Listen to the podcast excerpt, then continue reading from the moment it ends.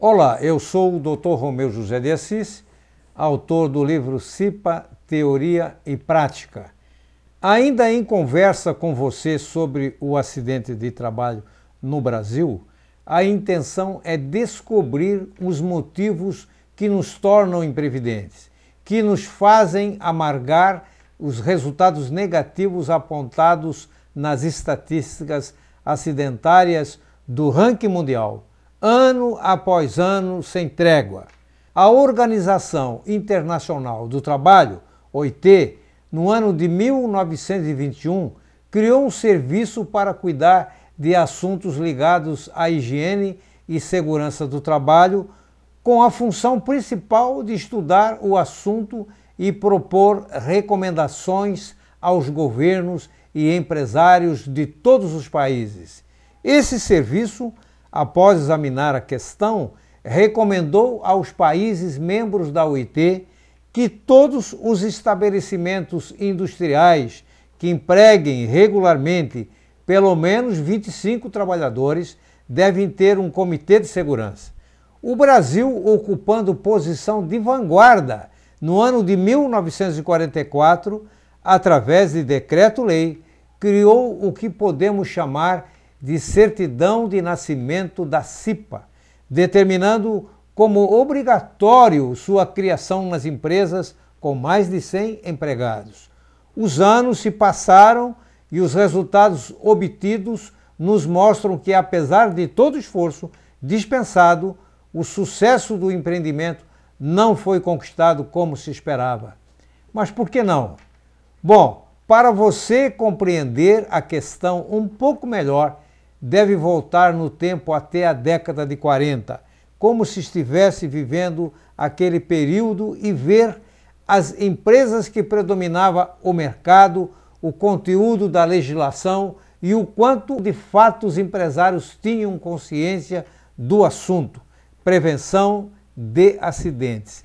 Vivíamos os efeitos da Segunda Guerra Mundial, que terminou em 1945.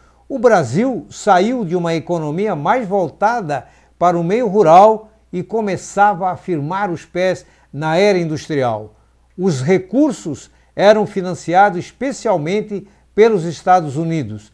A escolaridade dos trabalhadores, em geral, era muito baixa em todo o segmento de trabalho. Havia muitos analfabetos contratados.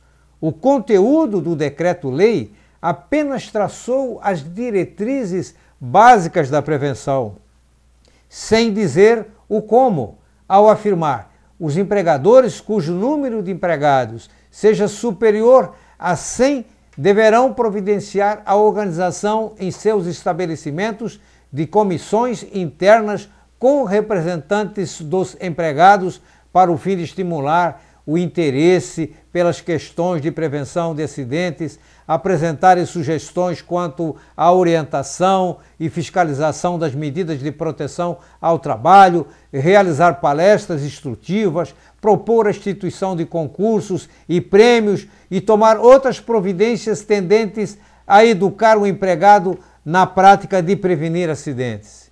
A CLT, Consolidação das Leis do Trabalho, havia sido promulgada em maio de 1943, apenas um ano antes do nascimento da CIPA.